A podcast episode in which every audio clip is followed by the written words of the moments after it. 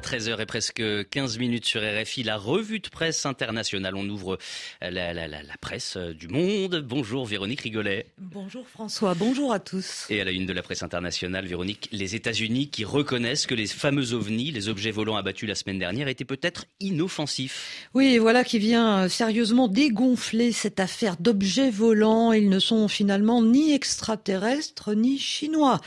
Titrait le pays dont le correspondant à Washington eh bien, rapporte que la Maison-Blanche émet désormais l'hypothèse qu'il ne s'agisse que d'objets inoffensifs, sans doute, je cite, lancés à des fins commerciales ou de recherche.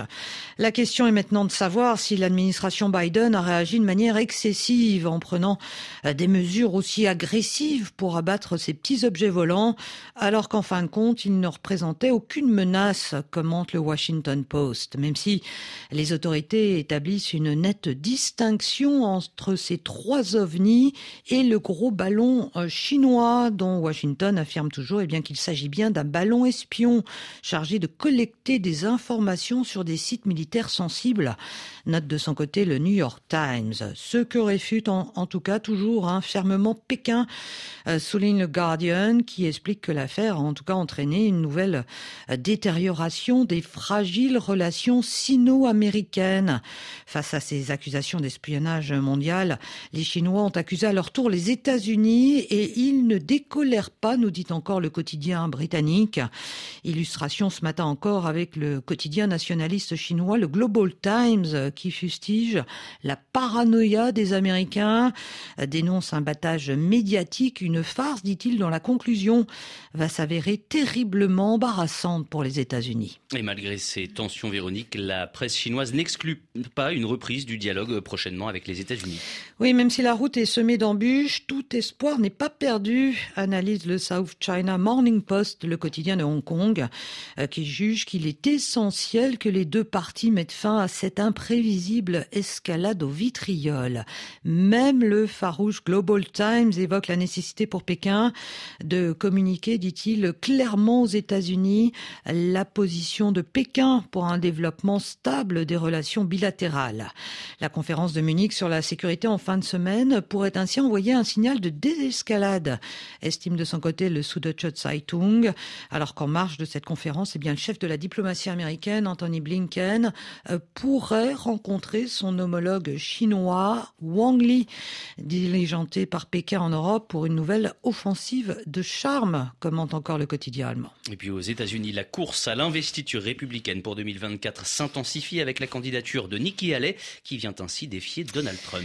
Oui, l'ancienne ambassadrice de Trump aux Nations Unies devient ainsi la première candidate notable à défier l'ex-président Analyse le Washington Post, même si, dit-il, elle avait promis qu'elle ne se présenterait pas contre lui. Son entrée dans la course ajoute du piment à sa relation déjà compliquée avec son ancien patron qui vient de lancer sa troisième candidature à la Maison Blanche. Commente également le Wall Street Journal, qui juge en tout cas sa candidature bienvenue. À 51 ans, dit-il, Nikki Haley a des atouts évidents. Avoir été un gouverneur populaire en Caroline du Sud, puis un diplomate efficace. Ses origines indiennes, euh, par ailleurs, apportent une diversité raciale et de genre dans le camp des républicains, nous dit le quotidien, dans un parti dominé par des hommes blancs. Elle pourrait être également l'une des seules femmes à se présenter à la présidentielle, note le Times, qui souligne néanmoins eh bien qu'elle a du retard à rattraper alors que Trump et Ron DeSantis, le gouverneur de Floride, font déjà la course en tête dans les intentions de vote, même si ce dernier, un Ron DeSantis, n'est encore pas officiellement lancé dans la course. Enfin, Véronique, la presse internationale salue le travail admirable des secouristes en Turquie et en Syrie. Ils ont réussi à sauver des milliers de personnes sous les décombres du séisme qui a fait plus de 40 000 morts.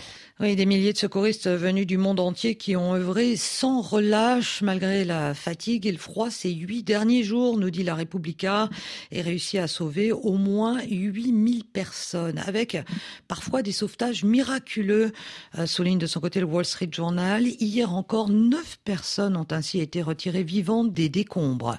Après plus de 200 heures ensouvelis sur leur, sous leur immeuble, deux frères adolescents ont notamment été sauvés hier, rapporte également le New York Times. Seule bonne nouvelle, nous dit le quotidien, dans la tragédie de ce séisme hein, qui a déjà fait plus de 40 000 morts, même si ces sauvetages sont malheureusement et sans doute peut-être euh, les tout derniers, s'émeut encore le quotidien américain. La revue de presse internationale signée Véronique Rigolet.